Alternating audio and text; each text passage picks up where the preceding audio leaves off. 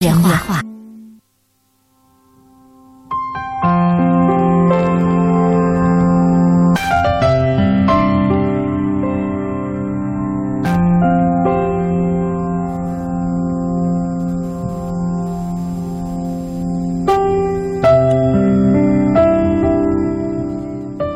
又到了鹏城夜话和各位见面的时间，晚间的十点十五分，我是周玲。今晚的鹏城夜话，如果熟悉我们节目的听众朋友应该知道，周四的晚间是周信时间。今晚我们的嘉宾周信再次来到我们的直播室，我们要说到的主题啊，是源于昨晚的一条热线。我们的主题是：对于自己的过去，是否要向现在的他有一个坦白？昨天晚上，王先生打通了热线电话，他对我们说，他曾经有过一次婚姻，在谈恋爱的时候，有两个未婚的女孩跟他谈恋爱，都因为他的第一场婚姻有过这样的婚史，而不愿意和他在一起。在谈第三个女孩的时候，也就是他现在的太太，他在想，干脆我啥都别说算了。于是他就隐瞒了自己的曾经有过一次婚姻的事实。和这个女孩顺利的结合在了一起，三年了，他们已经有了一个两岁的孩子，但是这个时候，三年来，王先生说，这件事情像石头一样压在他的心头，实在是没有办法把它放下。他在想，如果这件事儿被发现了怎么办？如果一直隐瞒下去，有一天被发现了，会不会伤害更大？如果说吧。太太还是会发现自己欺骗了对方，然后会不会不愿意跟他过了？而且觉得，嗯，如果不过了，自己是不是竹篮打水一场空？因为他说跟现在的太太生活非常的美满，情感非常的恩爱，而且他对太太非常的满意。我问他，我说：难道你太太没有发现你的平常的一些行为吗？你比如说在经济上。因为他在第一场婚姻当中还有个孩子，他还要付生活费。我说：“难道你太太不知道你付生活费这个事实吗？”他说：“他从来不管我的收入，也从来不看我的存折，也不看我的电话，也不管我的行踪。就是这样的一种情况下，才使得他一直隐瞒到现在。所以现在他打通了电话，就在问我们说还是不说，心里非常的矛盾。”所以，周信，我们今天把这条热线也转述到我们的节目当中，让你通过这样一条热线，也跟我们大家来评论一下啊，什么样的情况下适合说，什么样的情况下不适合说，或者说自己的过去到底应不应该跟自己现在的这个人坦白？嗯，通通常的讲啊，如果你这个人有一个硬伤，对方迟早都会知道的话，晚说不如早说。嗯。那么像王先生这种情况，您觉得算是硬伤吗？硬伤，因为迟早会发现的。嗯，与其被别人发现，不如坦白从宽。但是有个问题，坦白能从宽吗？是啊，坦白以后，坦白以后也许更严呢。对呀，是不是？而且会不会，我们也在揣测，我们说这个坦白后的结果有可能会出现这样一种局面：我是刚开始大吵大闹，但后来因为家，因为孩子，因为两个人的感情，我原谅了你。但是。以后会不会一吵架我就把这个事儿翻出来？有可能啊，会不会我对你整个的人品产生了怀疑？这个更有可能。对我对你失去了信任，我从此之后开始管你的存折，管你的电话，管你的行踪，然后反而让目前这种和谐的、比较默契的夫妻关系蒙上了阴影，对以后的生活埋下了一种隐患。好像他现在就有两个负担，一个负担就是害怕把目前的美好的局面打破。对。还一个担心呢，是不是他的良心受到谴责？哎，他说他太太对他是非常好，嗯嗯，对他的钱，对他的所有问题都是放开的，嗯，他有充分的自由，碰上这样的老婆也是很难得的。是，他就心里犯嘀咕。其实他在前两个谈恋爱的时候啊，应该有这样的一个做法，就是刚开始不要说，嗯，刚开始谈恋爱都不要说，彼此了解熟悉了以后，在结婚以前还是要说。嗯，如果你刚一见面就说我是有过家、有过老婆、有过孩子男人，这个对女人是个打击啊！女人会有伤自尊，你说我凭啥要找你吗？但如果你接触一段以后，你再说，嗯，女人会认为啊，你人好，嗯，靠谱、善良，有家有孩子，我就认了。这个她可能会好一些嘛？是，但是她走了个极端，第一个是不说，嗯啊，第一个是很早就说，嗯，第二个是结婚三年了以后至今未说，哎。嗯，所以当时我还奇怪，我说你们在领结婚证的时候，难道不需要出示离婚证明吗？难道你太太没有发现？他说我把它支到一边去了。哦，然后瞒天过海，对别人问我要这个证明的时候，我快速的给人家，然后快速的收起来，他就没看到。完了，我说你别人可能领结婚证的时候都欢天喜地的，你是捏了一把汗，狂跳心跳不已的去的哈、啊。其实他有过很多次可以早说的机会，比如在婚前，可惜他都放弃了。现在瞒了整整三年，孩子都出生了，这对他来说确实是一件比较棘手的事情。其实找到一个是傻老婆是一个男人的福气是啊，啊。如果是你这个男人有良心的话，你真的发现你应该要对这个太太好。嗯啊，想跟太太说，我的建议还是要说，但是在这个说以前，我们要讨论一下，就男女之间的关系和男女之间的权利是什么。嗯比如说在谈恋爱的时候啊，可以不说，因为没有责权利。谈恋爱就是我爱你嘛，嗯我想跟你在一起嘛，但未必和你在一起嘛。再一个，我们彼此在了解过程当中嘛。那如果是你结了婚以后呢？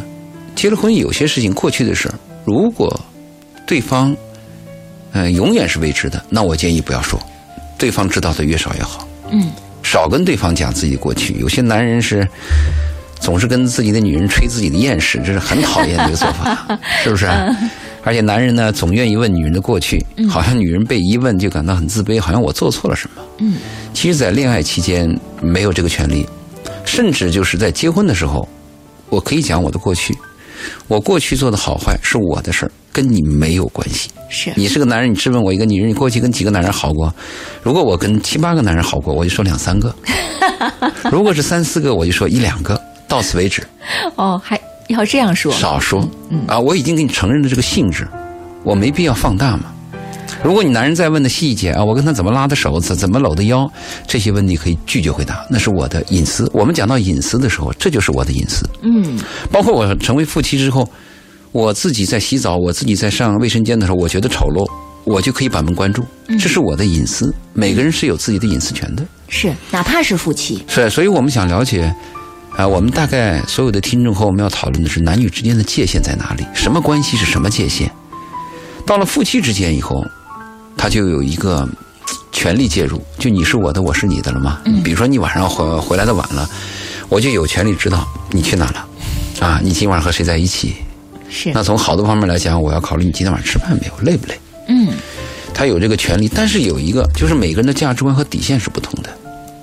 比如他刚开始碰到那两个女的，他们的底线就是，你要是结过婚的男人，我就怕死。嗯而后面一个，最后这个现在跟他结了婚的老婆，如果他的价值观是认为，我要找到一个好人，无论他是结过 n 次婚，还是从来未婚的，嗯，只要他是一个好人，我就值得珍惜，或者是谈得来的人，就是他这个底线在哪里？嗯如果他这个老婆的底线在于我找到一个好人就行，可是有一个问题，好人的标准第一是诚实没错。啊。如果你发现这个所谓的好人把这事情瞒天过海的瞒了三年，现在给你说了，嗯，你会认为他是好人吗？如果你的价值观认为诚实是第一标准，你会否定这个人，没错。怎么办？啊，确实让我们这位王先生很头疼啊！他现在在做着激烈的思想斗争。如果王先生此刻也正在收听我们的节目，我们也欢迎您可以再次通过热线电话八八三幺零八九八，或者是八九八鹏城夜话的腾讯新浪微博，以及我们的公众微信平台搜索八九八周玲，周围的周灵感的灵，在我们的公众微信平台当中跟我们来留言互动。呃，三种渠道，我们也欢迎听其他的听众朋友来说一说，比如说你的故事，你遇到的问题，针对我们今天的主题，你认为，呃，过去的是否应该对现在的这个人有一个坦白，有一个交代？其实我们经常遇到的还是女性朋友在这个问题上的一种，呃，迷茫和困惑。呃，有时候就觉得，哎呀，我应该跟他坦白，要不然我压在心里边好像是一种负担。嗯、再或者说是我过去如果我不说，他嫌弃我怎么办？或者他真知道了怎么办？就有各种各样的问题。就是我说了以后，他嫌弃我怎么办？这这个女性的最大的困惑在于一个年轻的女人，在一个处女情节。所以我就说，如果你认为是一个硬伤，是必须要说迟早要知道，你就跟那个男人讲，我曾经有过他，我曾经有过恋爱，我曾经和某个男人怎么样了，就完了，到此为止。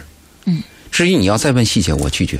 还而且每个女人要明白，我过去的生活是我自己的，跟这个人没关系。但是，如果现在和这个男人有了契约，有了责权利，那可能是有一部分。你比如说，我在认识你之后，我再跟另外一个男的有关系，你来责问我，那我当然要说了。嗯，那我一定要说了，这个可能就是要说了。所以我们讲到今天这个男的主人公呢，我的建议是要说。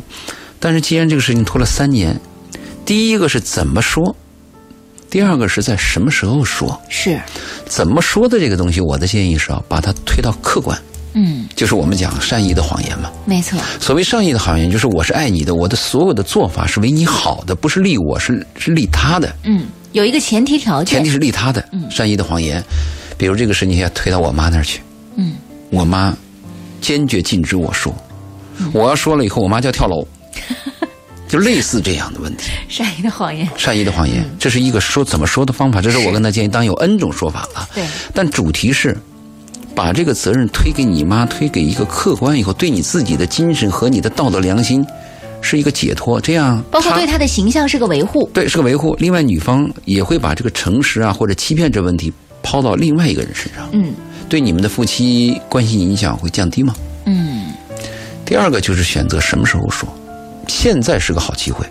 据他讲，现在两个人的关系非常好。对，我们把一个坏消息啊，在最好的时候讲出来，嗯，可能是一个机会。比如说我们在特别有钱的时候，我们有一个亏损，我们是扛得起的。嗯，没错。但你等我们亏损了，企业要倒了，再发现一个经济上漏洞，就会垮嘛。嗯，而且夫妻关系啊都有艰难的时候，所有的男女关系啊都会有麻烦，往后走麻烦越多，往后走枯燥越多。是在那个时候再出点问题，不更糟糕吗？所以我的建议是两个：一个怎么说，一个什么时候说。什么时候说，就在你们最好的时候。还有一个，在说以前，是不是给对方一些铺垫和对方一些信号？你对这种一心一意、没头没脑、没心没肺的，有时候傻女人伤不起。突然你给她讲了一件事儿，能就是一根筋的一个思维模对式，，你把那根筋打断了，对，从此他那个 就是那个连不上了。堤坝给垮了，嗯，洪水泄出来了，嗯你怎么办？是，是不是给他一些旁敲侧击？比如平时给他讲讲一些故事啊，类似电影陪他看看。你说人都有苦衷嗯啊，人有善意的谎言。嗯，我的一切是为你好。最后一个我要提醒他，千万注意，就是你的行为跟其他男人不同了。既然你爱这个女人，既然你对她有愧疚，你说别的男人可以晚上喝个酒啊，甚至夜不归宿啊，或者甚至干点什么对不起人的事儿，你千万要注意，你这雪上加霜啊！他必须要注意自己以后的言行，特别是经得起推敲和观察。因 为他有前科。哎，真的，真的，嗯，有前科的男人自己一定要注意，你一定要加倍做得好，别人都未必相信你。嗯，否则有个风吹草动，可能都会掀起轩然大波。对嗯，我们讲主动和被动的时候呢，你是主动跟对方招呢，还是等待有一天是别人审问你？嗯，审问你是比较被动的吧？是啊，但是我们有个担心，招出来以后，坦白能从宽吗？对，这是我最担心的。确实，就是这个老婆她具备不具备那种理解力？嗯，有些女人她不具备那个理解力，你不说还没事儿风平浪静；你说了就有问题。但是她外边有一个，前面还有个孩子是吧？他们前面有个孩子，对，她要给赡养费，对，孩子大了要跟他交流。如果他是一个负责任的父亲，他一定要跟前面的孩子交流，是啊，可能迟早得老老实实坦白交代。哎呀，所以他为什么煎熬？估摸着他也是觉摸着这以后的日子 越往后走，暴露的可能性就越大了啊！好，时间关系，我们就先聊到这儿。下一时段回来，我们将继续来聊今晚的主题：对于自过去的一些事情，是否要向现在的他来坦白？鹏城夜话继续直播，我是周玲，时间来到晚间的二十二点三十三分。正在收听节目的听众朋友，我告诉您，今天晚上我们的主题呢是是否应该把过去的一些事情坦白给现在的这个他。其实说到过去的一些事情，都是哪些呢？无非就是过去的情事啦，呃，当然还包括了一些对方很想知道，可能又涉及到一些隐私的一些内容啊，方方面面吧。我们在今天晚上邀请到。我们的嘉宾周信做客直播间，跟大家聊到这一主题。那周信，刚才我们所说到一条热线当中说的，对于过去的事情是关于婚史。其实过去的事情对于男女来说，包含的东西还有很多，是吧？可能不告诉对方，真的都有一个前提是害怕说出来把对方给吓跑了。对，嗯，女人是害怕，呃，关于贞洁方面的问题。嗯，呃，男人呢，其实他谈的是可能跟财产有关系。嗯，我们谈的这个男主人公，他并不仅仅是我过去的一个情事。如果简简单单是一个情事，现在大大多数人都可以接受。嗯，他这里边可能还牵扯到钱。对，我要赡养那个第一场婚姻当中的那个孩子。嗯，再一个看现在这个老婆是一个什么人？如果是一个实用主义者的人，嗯，估计好一些。实用主义者就是，反正我的钱够用，你你这个保全我的利益，我们还像以往那样子过日子就可以。但是我担心这个女人呢，她不是实用主义者的，她里边有精神家园，有精神家园会追究她的品德和品质。没错。就是你欺骗了我，嗯，这个欺骗了我是非常伤心的，因为两性之间还有朋友之间，有时候我们被一个人被一个爱所感动，它里边最高的境界是信任嗯，和诚实。是。诚实和信任都是在彼此两个连在一起的嘛。如果这个诚实和信任没有了，人落到很实用，好，你骗就骗了吧，只要我钱够用，啊，你说谎就说谎了，反正是我的利益得到保障。如果人落到这种地步的话，这个生活的意义在哪里呢？没错，所以现在我们对他的太太的判断还不知道，还还不知道从哪个角度来进行一个判断。因为据他所说，太太从来不管他的收入，嗯不看他的存折，也不管他的花销。从这个角度来判断，这个太太要不然就是一个实用主义者，要不然就是一个追求精神家园的人没心没肺。啊。对啊，我就我我也不管，我就过得我挺好的，我也够用够花就行了。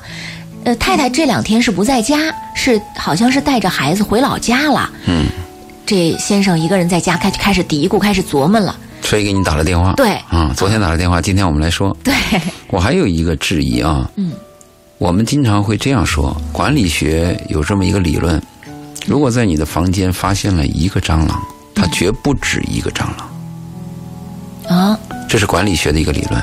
也就是说，这个男人有这一次谎言，他是不是就有其他的谎言的习惯和可能？嗯比如说这个事要碰到我，嗯，我宁愿被拒绝，我要诚实的讲，因为我知道，如果我被别人欺骗了以后，我死心塌地的、全心全意的，嗯，爱着一个人，又那么信任他，他一旦欺骗了我，那我会非常的伤心和失望和难过的。嗯那翻过来按我的价值观来讲，我就会跟对方去讲。我们曾经说过这样的话：一个人一旦有了一个坏习惯，他一定会有第二个坏习惯。嗯，一个人有个好的品德，他一定有另外一个优秀的品德相呼应。那我就想质疑这个王先生，因为王先生给你讲的是一面之词，嗯所以我对这个问题有我的疑虑。就黄先生平时对待他老婆之外这么实用，对他的同事，对待他的其他问题，只要有可能我讲了实话就会损害我的利益的情况下，嗯，怎么办？我就这么办了。我会不会都隐瞒下来？对，我在我在这个若干年前看过一个片子，它英文叫《Nothing But the Truth》，中文是这个真诚至上，讲的一个女记者偶尔挖到一条小道消息，就在报纸上公布了。嗯，公布了以后引起了轩然大波，是一条最棒的新闻，但是它里边牵扯到了 FBI 的内幕。啊，接着 FBI 就就来去查他，说你泄露了国家机密，嗯，你要告诉我们消息来源。这个女的夹在中间，如果她要保全自己的线人，嗯，那她自己就要入狱，因为你侵犯了国家利益。是，如果她使自己能够安全，她就可以出卖线人。嗯，但是出卖线人，她就违反了新闻法。没错，美国的新闻法规定是一定要保护现任的。嗯，她就为了这遵守新闻法，自己入狱啊。啊，她的丈夫到监狱里跟她做工作啊。嗯，说你看，为了家，为了孩子，你值吗？嗯你为什么不能把现任说出来？你侵犯了国家的利益啊！嗯她说我要坚守新闻法，我要对我的现任负责任，我要诚实。因为我是一个新闻工作者，对哎呦，这个境界太高了。那个片子演到最后，我这么多年，十几年过去了，你知道那个女人长相平平，一个老女人。嗯，我觉得我这辈子要能碰上这么一个女人，我会爱她的。是她现在变成老女人，我都愿意跟她来往啊。叫你就这么感动，就是看你追求什么。所以我就说，这个诚实啊，在人人的这个交往当中是多么的可贵啊。嗯，如果这条底线破了以后，你说还有什么可以来往的？那就是利益往来嘛。所以我就想，这个王先生和这个故事去比较，还有我自己的感受，我就认为真诚至上。真诚至上对。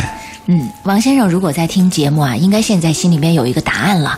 当然，我们前面也铺设了很多，比如说谈话的技巧很重要，氛围很重要，时间，时间很重要，嗯，方啊法，说天时地利人和才能把这件事儿给促成啊更好，呃，好好琢磨琢磨吧。希望你能够和你的妻子在这场风波过后，还能够一切如初的美好啊，不要经受一些破坏啊。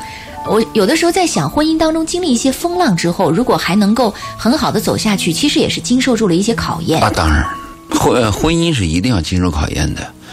婚姻它一生当中会出现很多你意想不到的灾难，嗯，和和磨难，嗯，你一定要熬得下去。我们过去追求完美的婚姻，实际上完美的婚姻是没有的，嗯，只有完美的爱情，嗯因为爱情很短暂嘛。你看所有的爱情小说、爱情电影，不是男主人公死了，就是女主人公死了，都是戛然而止的嘛，是非常为美满。没错，但是我们看所有婚姻，我们看激情燃烧的岁月，我们看中国式离婚，我们去看一看这个婚姻里边儿是有很多磨难的。但是其实人是一个聪明的动物。就上一期节目，我记得你问过我啊，你为那你既然这样，为什么人还要选择婚姻？我上次讲了婚姻的严这个重要性，其实我们在讲婚姻的那个俗和利益性来讲，它非常符合人的利己。嗯比如说他在里边可以得到呃温暖，得到互相帮助，消费利益最低，还有什么呃遗传性这些问题，它都涵盖了。只有婚姻里边涵盖的这种关系是最多的。你看那个乔布斯，嗯，他在苹果的最后讲话的时候，他说：“我的终身成就不是创造了苹果的品牌，而是我有了一对儿女。”啊、还有我们深圳在很多年前曾经有一个广告征文，就是一句话，嗯，家是什么？最后第一条得奖的是家是放心的地方。哎，我们活在世上就是个游魂嘛，飘荡嘛，什么地方是你的港湾？什么地方使你放心？是家，而不是房子。再大的房子，没有一个你爱的女人，没有一个丈夫，没有一个可心的男人，那就不是家。所以任何时候我们都不要破坏家。我们要爱护，我们要珍惜，而且我们要忍，我们要让，我们要理解，太难了。我而且我还希望这个王先生啊，如果你真是要爱这个女人，真要忏悔的话，我的建议是这辈子对这个女人只有这一次。真的，啊我们可以卑鄙，嗯，啊，我们但是我们卑鄙的次数尽可能要少，对不对？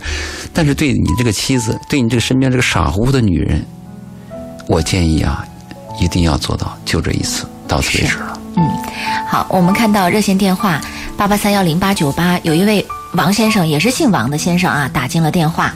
他说觉得对过去还是坦白比较好。我们来听一听他怎么说。嗯，你好，王先生。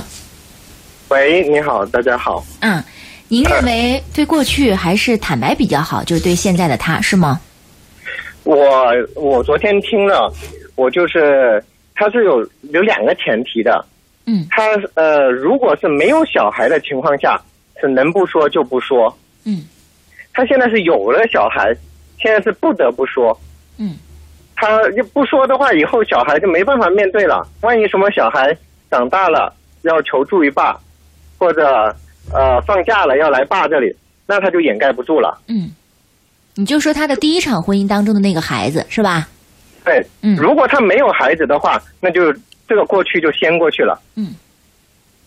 然后我很同意那个呃那个那个呃嘉宾的观点，嗯就是转转移这个重点，嗯是不是可以说呃离婚了之后，前妻要求他不要说，是因为担心这个呃知道了之后不给抚养费、赡养费，可以编一个这样的借口，我觉得会更容易谅解，因为他不会去跟前妻会去对这个的。嗯啊，我觉得这个是比较好的。嗯还有就是信用度的呃这个问题。今天早上我呃我专门问了我老婆，就是说如果我有呃一段婚姻，还有个小孩，嗯怎么办？他我不忍心骗他，本来我想骗他的，像昨天呃另外一位王先生那样子骗他老婆。嗯，你们王先生都喜欢做这个游戏是吧？啊，继续，嗯啊、我我不忍心骗我老婆，因为我老婆，呃，我觉得我老婆跟他老婆比较相似，呃呃，很依赖我，然后也也比较傻，也比较单纯，嗯呃，但是他说如果是这样子的话，他会考虑离婚，嗯，会考虑离呃婚，嗯对对对，因为他说他接受不了啊，啊、然后就是呃离婚会考虑，但是只是呃只是看呃我怎么样跟他坦白，就是说我怎么我是什么样的态度。但是会不会真的离婚啊？会不会把这个离婚的事情变成事实？还有一段过程。他对对对对嗯对，就讲究就讲究说我道歉的态度，或者我呃告诉他的这个这个这个当时的环境和心态是怎么样子他的的。老婆计较的不是婚姻的事实，是计较你是否诚实。嗯 对，他就说较的是，这个。对，他就说，如果是这样的发生的话，我以后再也没有信任度了嗯，确实。所以你看，这个坦白还是有风险的嘛。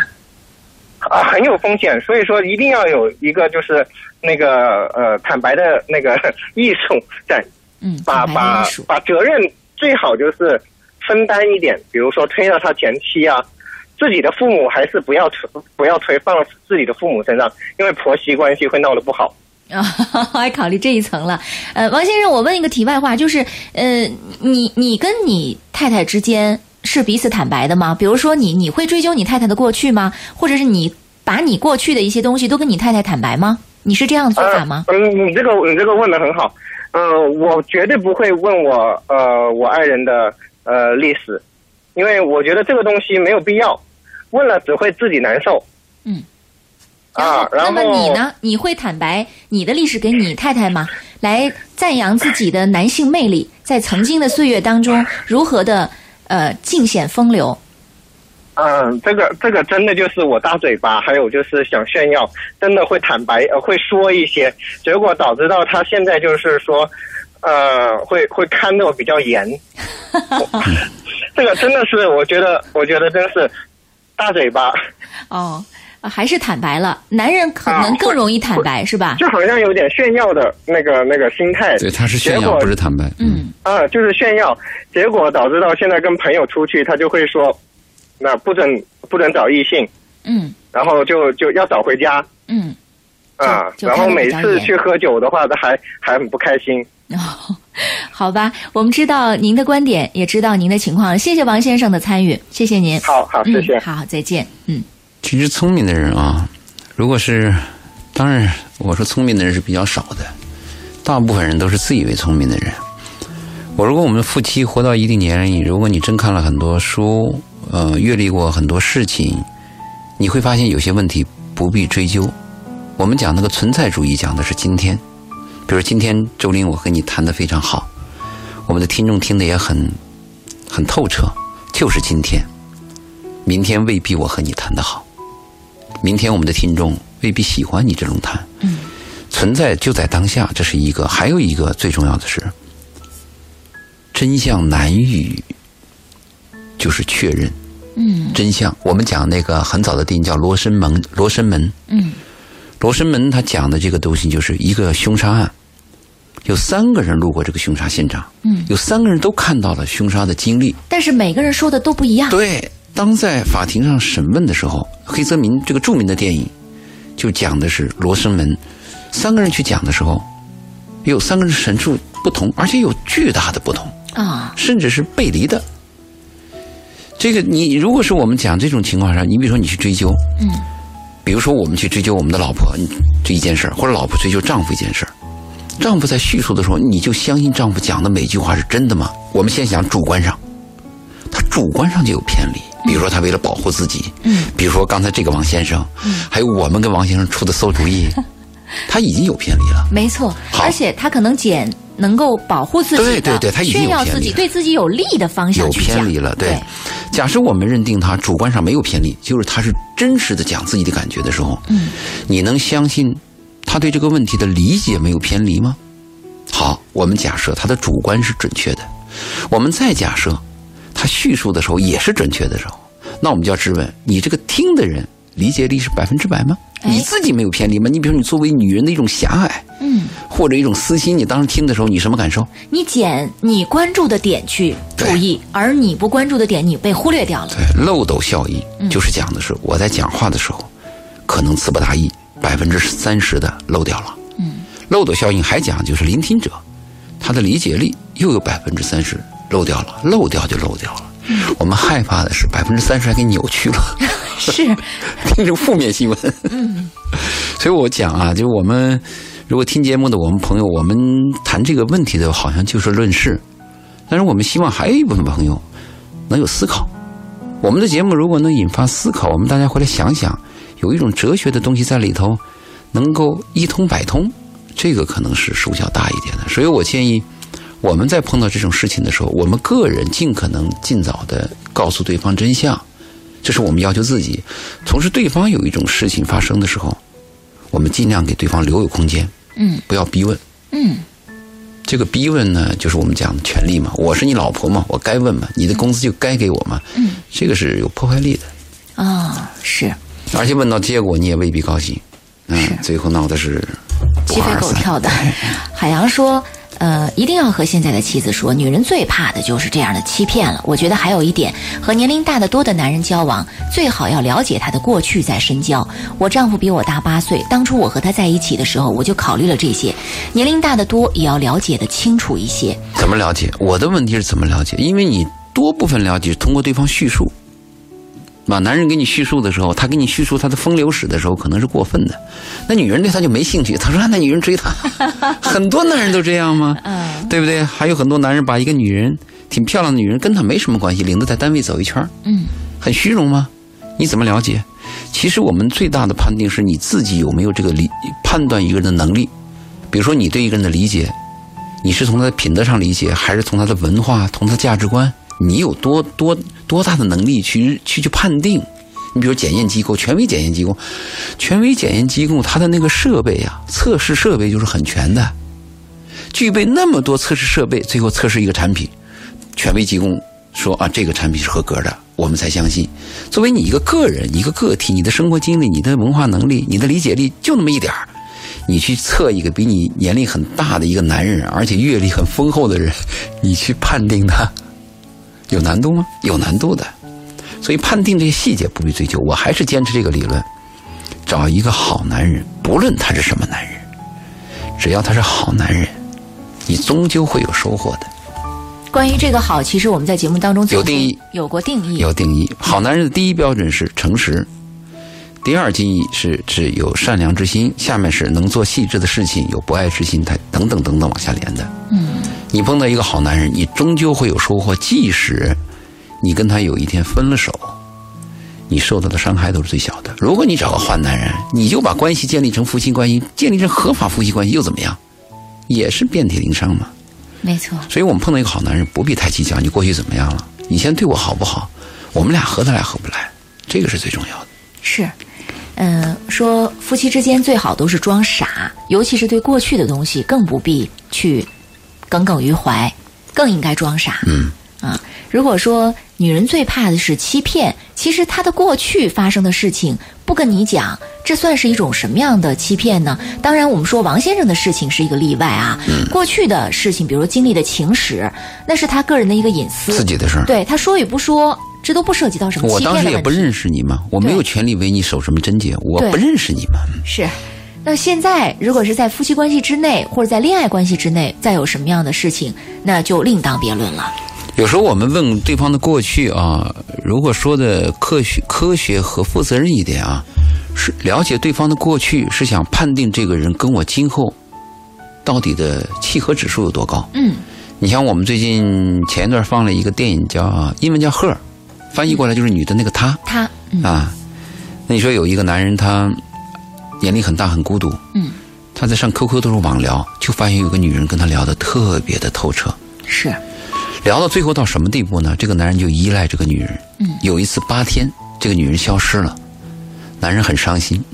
八天以后恢复了，他问这个女人：“说亲爱的，你知道我等你等了八天呀，我一分钟都离不开你，你对我是那么的了解，为什么这八天你就突然消失了？”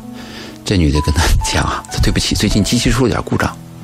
嗯，因为我同时跟八百多个人聊天，他是大数据。嗯，他是一跟一个电脑机器人在聊天。嗯，但是这个机器人从跟这个男人第一天聊天开始。”他就知道这个男人的过去的一切，他的生日、他的出身、他的血型，他工作的经历和他碰到的所有的问题、得过的病，他全部有了。所以大数据了解他的过去以后，跟他的契合度非常高。我们了解别别人的过去啊，如果你的目的是为了追求契合度，为了追求我跟他相处的方法，知道他的底线，这个是有必要的。如果是我出一种狭隘的心理或者一些占有欲。这样去了解对方，没有什么太大的帮助。嗯，而且没有意义，可能还会引爆一些现在的一些问题就是嘛，无事生非嘛，真的是自找自找麻烦嘛。确实，嗯啊，嗯，赵晨振说：“先给他一个浪漫、开心、感动的场合，再坦诚一切。”所以你看，呃，你会发现啊，男人如果有一次谎言出现，不管是男人还是女人，有一次谎言出现，后面你要用。不断用谎言去圆这个谎，对，会让自己非常的累。一般来讲，一个谎言要想圆它的话，至少有几十个、上百个谎言要持续圆它。嗯，同时你的记忆力要非常好，因为所有的谎言，它的时间、地点都会出漏洞。真的，真的。而听你话的人，他会听得很清晰，他进得很准，因为他信任你嘛。这个就，而且他对某些方面如果特别关注的话，他就格外的听得仔细。对，太累了。但是我们讲夫妻关系啊，他还是讲一个相对诚实。绝对的东西是没有的嘛，所以相对诚实。我们相对诚实讲什么呢？普通的解释一下，嗯，就是我不愿意说的东西，我拒绝回答，但是我要保证我说出来的话是对的，嗯。比如这个男的今天晚上和一个女朋友去约会去了，这你就问，老婆就问你昨晚几点回来的？你说我十一点，这个是可以回答的，嗯。你昨晚。去干嘛了？你说我去见一个人，你没说女的吗？就是你要保证 合理的。对我们讲相对诚实，相对诚实。对，因为你不可能做到绝对诚实。如果做到绝对诚实，就有一个糟糕的事情了，你会发现这个世界啊，非常的肮脏，所有的人都令你失望。所以你看啊，我们著名的诺贝尔文学奖获得者肖伯纳说过一句名言：“我越跟人打交道，我就越喜欢狗。”嗯，你明白这个道理吗？是我们听众明白这个道理吗？嗯，所以相对诚实就可以了。这样说来，还是会让收音机前的听众朋友充满着这种后背会蹭冒出一层汗哈，会觉得就会自个儿在在回味，就是说我跟我的爱人曾经的所有的交流都要打上一个大大的问号啊。然后都会觉得，哎呀，夫妻关系如果至此的话，真是太没有意思了。我这辈子最信赖的伴侣，我可能要走到终身，走到老去，临终的时候握着那双手的那个伴侣，那我们的之间的交流也只是相对相对诚实，甚至是有很多的谎言在其中，有很多的水分在其中，这真让人觉得不寒而栗。是这样讲，我们来做这个节目，包括我做这个节目啊，是有一定阅历和经历的啊，比如说我。行万里路，啊，周林读万卷书，大部分人不会行万里路，起码不会像我这么样经历这么多倒霉事儿。大部分人是处在一种幼稚阶段的，在幼稚阶段这种生活的人应该是幸福的。如果你把人生看透，你会很失望的吗？没有必要嘛，你也不会走到这一步嘛。所以，大部分人对这个生活还是充满着美好的。我们还是希望能够。保留这些美好，同时我们还要相信哪一点呢？人有幼稚的一面，其实幼稚的一面往往带来美好。比如说，一个男人看上一个女人，你就是那一刹那的激动吗？他这个男人就要说：“我要爱你一万年，我永远只爱你一个人。”嗯，你要知道这是幼稚造成的。一个成熟男有经验男人不会这样说，因为他知道这个话是骗人的嘛。但是说这种话的人往往幼稚，你知道这个幼稚多么可爱？可是他当时说那一刹那是真诚的，对，所以我们就告诉女人，你听男人说这种话的时候，要相信他，嗯，是真的，这种幼稚是很美好的。嗯，好吧。我们的时间来到晚间的二十二点五十九分，这一时段我们也只能先说到这儿了啊！在稍后的时间里，我们针对我们今晚的主题将继续跟大家来探讨。稍后我们还会讲到一个案例，我们也欢迎收机前的听众朋友把你在生活当中实际的案例分享到我们的节目当中来，让我们针对案例有一个深层的剖析。稍后继续回到节目里来聊我的过去是否要向现在的他进行坦白。我们稍后接着聊。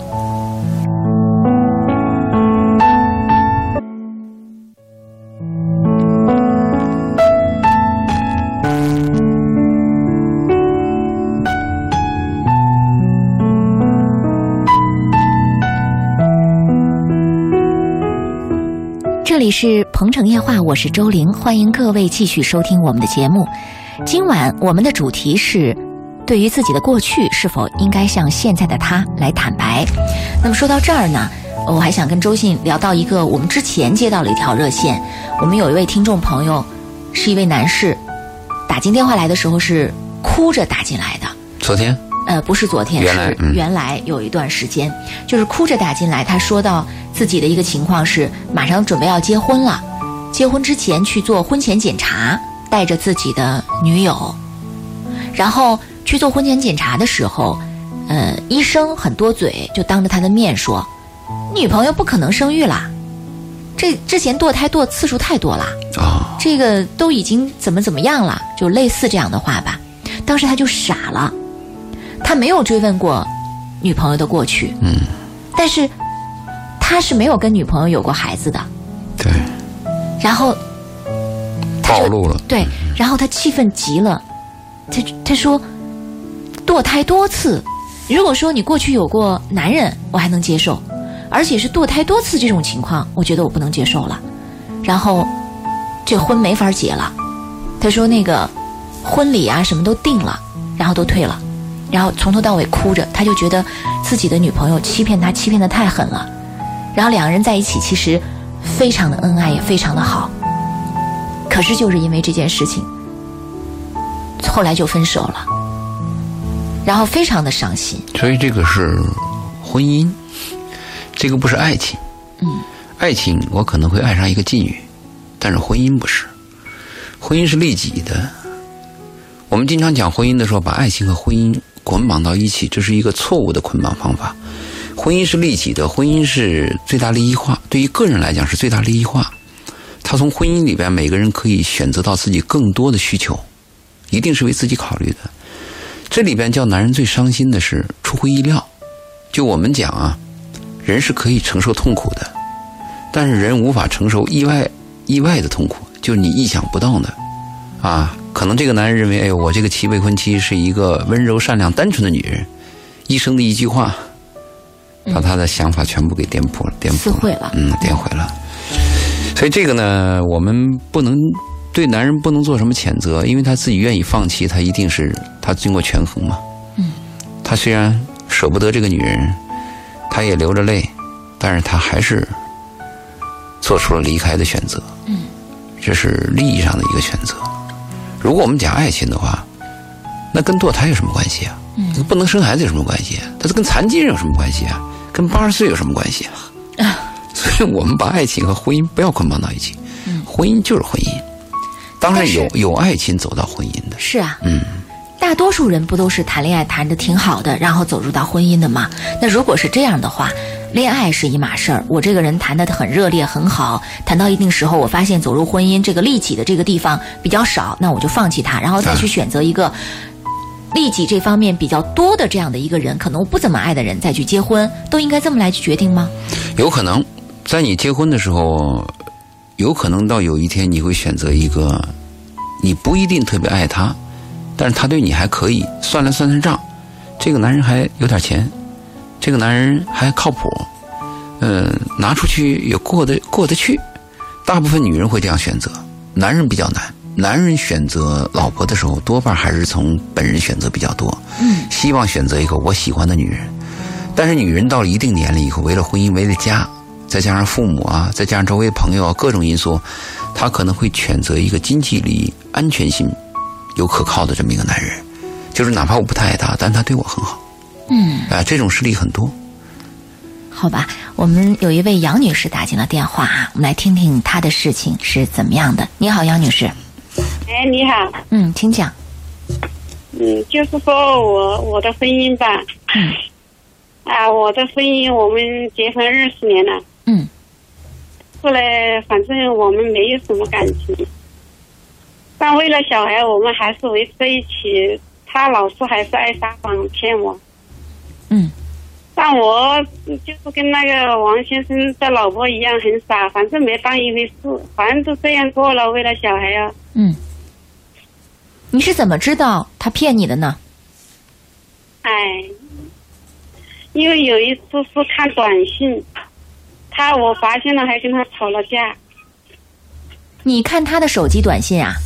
啊，知道吗？现在不过现在他改过来了，但是我们已经没有什么感情了，没有了，反正都是为小孩子过的。嗯，你没有说清楚，我们这位朋友就是你，反正你跟他，你你你你都挺相信他的，为什么会想起来看他的手机短信呢？一一定是你之前感觉到了什么，你才会看他的手机，对吧？啊，那是什么事情让你感觉到有什么问题呢？哎，怎么说呢？有的都不好意思说出口。反正怎么说呢？我们就是说过的生活，如果是说换做一个人的话，是没法过的，只能这样说。现在的人的话是没法过，现现在的女孩子是一天都不能过的。怎么回事？能说清楚一点吗？不然的话，我们也没办法针对您的这个事例来。那你打这个电话的目的是什么？对，啊。如果什么都不能说的话，那这个热线就没有意义了，好吧，杨女士。哦，我想奉劝一下那些人，做女人不傻一点好，但是傻傻的很痛苦。为了小孩就傻一点吧。啊，就就为了就打这个电话。他的建议是为了孩子，为了这个家，我们傻一点，还是维持一个家比较重要的。他是这么个建议，嗯。哎，那就是为了一个家牺牲自己算了。嗯嗯，明白。整整二十年的婚姻当中，都在委曲求全，都在牺牲自己。那那也没办法了，小孩我儿子都谈朋友了，那有什么办法呢？嗯，现在儿子都谈朋友了。对，那你不可能说。然后老公现在还是在外面有一些出轨的行为吗？因为啊，没有，没有了，终于回归家庭了。就那一次，他说。老老公出轨几次？就那一次。是吗？啊，一次。出轨一次，啊，表现很好。那现在现在回归家庭了是吧？彻底回归家庭了，那不挺好的吗？少年夫妻老来伴儿，接着往下就走下去呗。对，就是傻一点好嘛，女人傻你你你的傻终于迎来了丈夫的回归，是吧？啊，结局结局还是大团圆美满的结局，是吧？啊，就是说那些女人太较劲了，自己不好嘛。啊啊，太较真儿了，结果反而不好。他说揭露真相，如果是追究啊，追究男人是有有负面效果。他的建议是这样，还是有代价要付出的。好，谢谢杨女士，谢谢你的电话啊。他说的这个问题啊，我倒是这样想，我发现现在生活当中有很多女人在追究男人，在追究男人的什么手机，追究男人的外遇，追究男人的事儿。其实女人追究的大部分的事儿啊，是。是虚的，也就是说，他追究是错误的。嗯，其实男人真正有的事儿他未必知道。哎，啊，这是一个问题啊。我做过很多这样的案例，我发现女人说这个男人这个最后一问不是那么回事儿你看，哎，但是我发现了一个事儿，女人不知道，而我发现那个事儿是真的啊。所以女人大部分追究的是一个表面现象，这是一个问题。第二个问题呢，我还发现生活当中有很多误解，而且有些误解是终身难以。消除的，难以解释的啊，呃，比如我们听过一个笑话，说有一个女人呢给环保局投诉，说我们家这个地方啊，一过火车啊，整个房子都震都震动，嗯，那床也震动，人也睡不好觉。提过多次以后呢，环保局就派了一个年轻的工程师，一个男人去他家，嗯，男人进了门后就问这个女人，没事没什么事挺好啊。人说你看嘛，车还没来吗？最后车来了。出来以后，男人说：“我没有感觉震动啊。”他说：“你躺在床上，你看床上震不震？”男人躺到床上，躺到床上，车已经过去了。女人说：“那你等下一趟火车。”这个时候，女人丈夫进来了，嗯，说：“你躺我床上干嘛？”男人说：“我等火车。”你说她丈夫能相信吗？就有些误解，他就来的那么寸。呃，真的就是恰巧就对了，，你怎么解释？嗯，当然有些问题今后是可以解释清楚，但在某一个刹那是很难解释的。我就发现，我们很多女人去问的那些鸡毛蒜皮，嗯，追究那些鸡毛蒜皮是没有意义的。嗯，如果有一天你抓住了把柄，有确认的、确凿的证据，我们就好好谈一谈。无论是你想从好的方面谈，还是想从分的方面谈，那个时候再谈。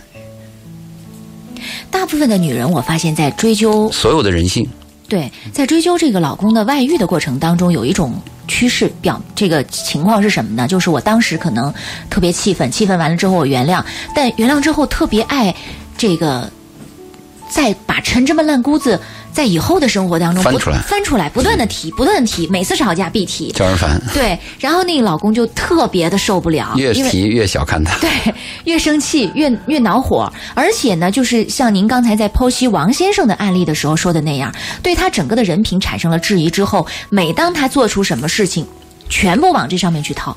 这个问题如果讲根子上来讲啊，我我是要告诉所有女人，她们犯了一个错误，她们认为这个男人就应该是我一个人，这种占有是不可能的，这个男人难道不应该属于婚内的他的妻子应该属于？他婚的，但是人的本性不是这样。嗯，所谓男人的错误是一定要犯的，但是我们能做到的什么呢？是让这个男人在跟任跟任何女人来往的时候知道我的存在，让这个男人做任何选择的时候知道家的存在，让这个男人永远知道我们在一起是来之不易的，让这个男人知道我们的历史、我们的孩子、我们家是不可能重建的，这是一个女人的伟大。你能做到这一点吗？如果我们把精力用在这方面，对男人是个帮助。如果我们老追究你跟哪个女人说话了，你今天又会哪个女人，你的手机怎么样，这个有意思吗？这个男人一定要跟别的女人说话，一定对别的女人感兴趣，一定喜欢年轻的，怎么办？你把男人这个本性扼杀了，嗯不可能的事情。我们对那个不可能做的事情费那么大劲儿干嘛？嗯如果我们做到，我是一个好女人，我关心着你，知道家是港湾，家是温暖的，只有这个家才是你最信任的，才是最可靠的地方。那你是个聪明的女人嘛？我们从这方面可以做到的嘛？嗯。但是我觉得还是很多女人在和她的爱人在一起的时候，你会发现她要还是要争夺一个权利的存在。这个权利的存在还不仅仅说这个家里边谁说话算话的这个权利，这个权利是我在你的心中要占据多么高的位置的权利。这个位置不仅仅不能被外面的女人所干扰、所影响，而且更不能够。就是让你感，就是你在外面出轨以后，把我这个在你心中占有的这个地位给打倒了，给破坏了，这点让女人就特别不能够接受。你说的是一个嗯尤其是、尤其是自身条件比较好的女人，她更不能够接受。你说的是个领地，对领地，对，这是我的领地。对啊，我的这个领地是不可能被其他侵犯的。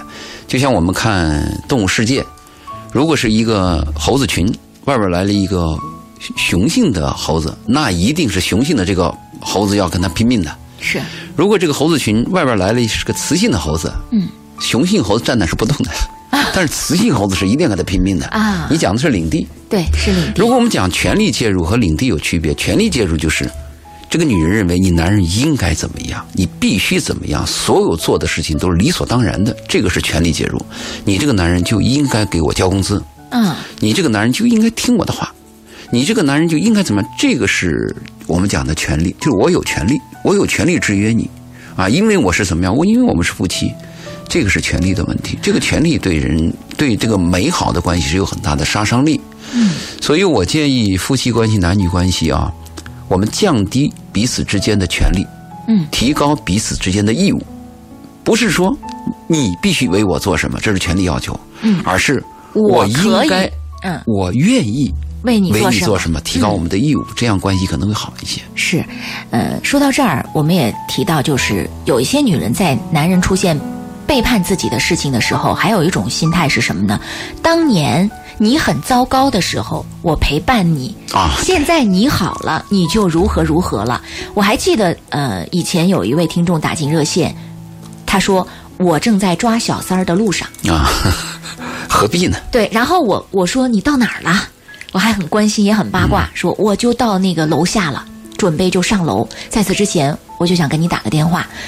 然后一边说，其实是一边哭的，很悲愤的。实际上，上不上楼对他来说是一种折磨和煎熬，因为一旦上楼，其实他就这个关系啊可能会撕裂很大一个口子，或者是怎么怎么样。然后我说，你怎么建议的？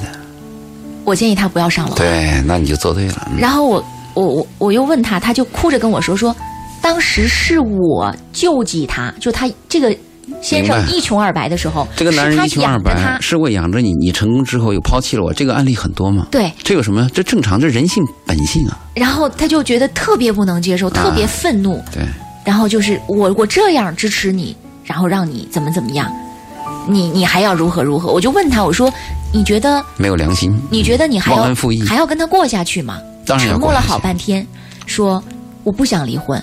我说不想离婚，你上去干嘛呢？嗯，然后就是这样一个情况。咱们这个啊，你讲到这个事例的时候，我倒想啰嗦几句啊。东方思维和西方思维有很大区别。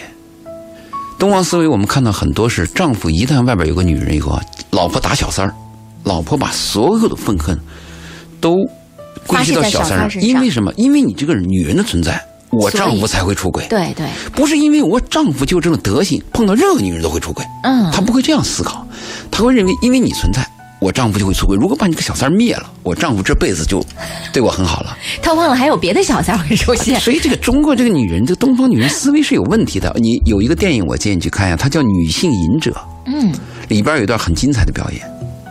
丈夫碰见小三儿，然后小三儿先把丈夫拒绝了。嗯，小三儿说：“你这种男人是有家的，你跟我混到最后，终究你会归家。嗯我会做个牺牲品。”好是，这前一段戏，后一段戏，这个男人就把家里的啊衣服什么什么皮箱都掂来了。嗯，说我不回家了。我不回家了，我没家了，我永远就跟你在一起，这不表现挺好吗？这是第二段戏，第三段戏更精彩。嗯，老婆带三个儿子来见他爸来了，啊，敲敲门，小三开门，妻子对小三很客气，什么什么先生在吗？啊，他说我先生在这儿，嗯，打扰你一会儿，我想带我三个儿子看看他爸爸喜欢的地方。